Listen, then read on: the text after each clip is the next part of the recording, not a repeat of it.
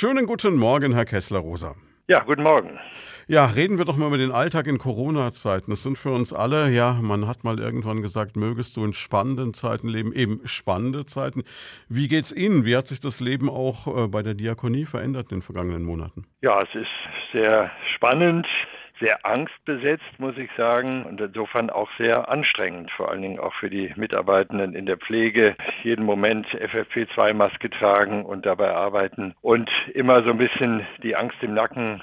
Das ist schon wirklich hart und schwierig und ja, insofern keine schöne Zeit.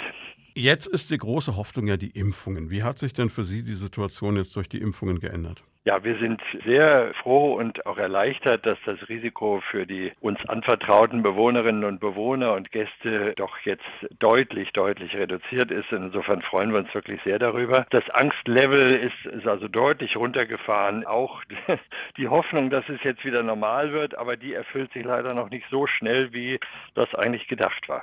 Gibt es denn überhaupt sowas wie Alltag für Sie im Moment oder einen neuen Alltag? Und die wichtigste Frage, glaube ich, auch für die Bewohner wie für die Angehörigen, was ist mit Besuchsmöglichkeiten? Das ist natürlich die Belastung immer wieder, dass die Besuche so eng kontrolliert und organisiert werden müssen, dass es eben dann de facto doch weniger Besuche natürlich gibt. Und insofern ist so eine, ja, ich will es mal nennen, so eine Grundtraurigkeit bei vielen einfach da, weil sie sich nicht so, ich meine, Freiheiten hat man sowieso nicht, nicht so viele, wenn man pflegebedürftig pflegebedürftig ist, aber dass das nochmal eingeschränkt ist, ist für viele wirklich sehr traurig und auch, auch Angehörige leiden wirklich sehr darunter.